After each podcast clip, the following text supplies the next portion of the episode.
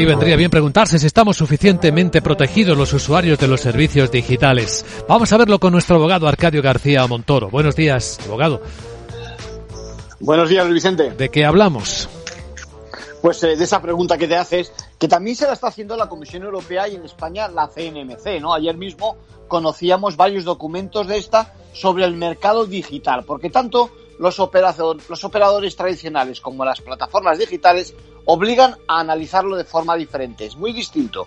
Bueno, la sombra del monopolio, como dices, del abuso de posición dominante, persigue siempre al sector y la idea es que las plataformas digitales puedan cumplir una función extra, poniendo orden, digamos, al mercado electrónico, ahora que la tendencia es, sin duda, a la digitalización.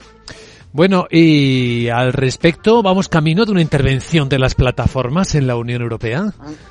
Pues eso, eso es lo que parece, ¿no? Es, es lo que la próxima norma de servicios digitales y la herramienta que regula la, competencia, la, la, nueva regulación, la New Competition Tool, pueden hacer al tenerse la sensación de que los actuales artículos 101 y 102 no son suficientes en estos casos.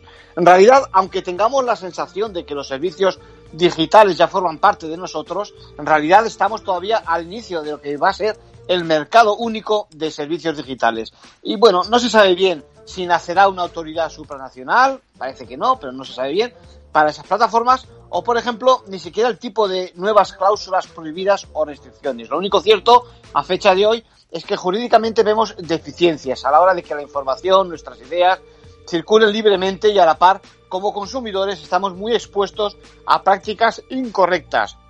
Por ejemplo, de publicidad o contenidos ilegales como son incitación al odio, etcétera, por no hablar de protección de menores o de las distintas formas de discriminación. En conclusión.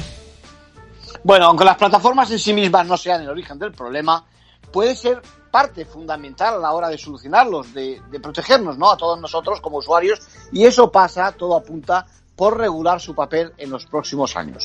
Gracias, abogado.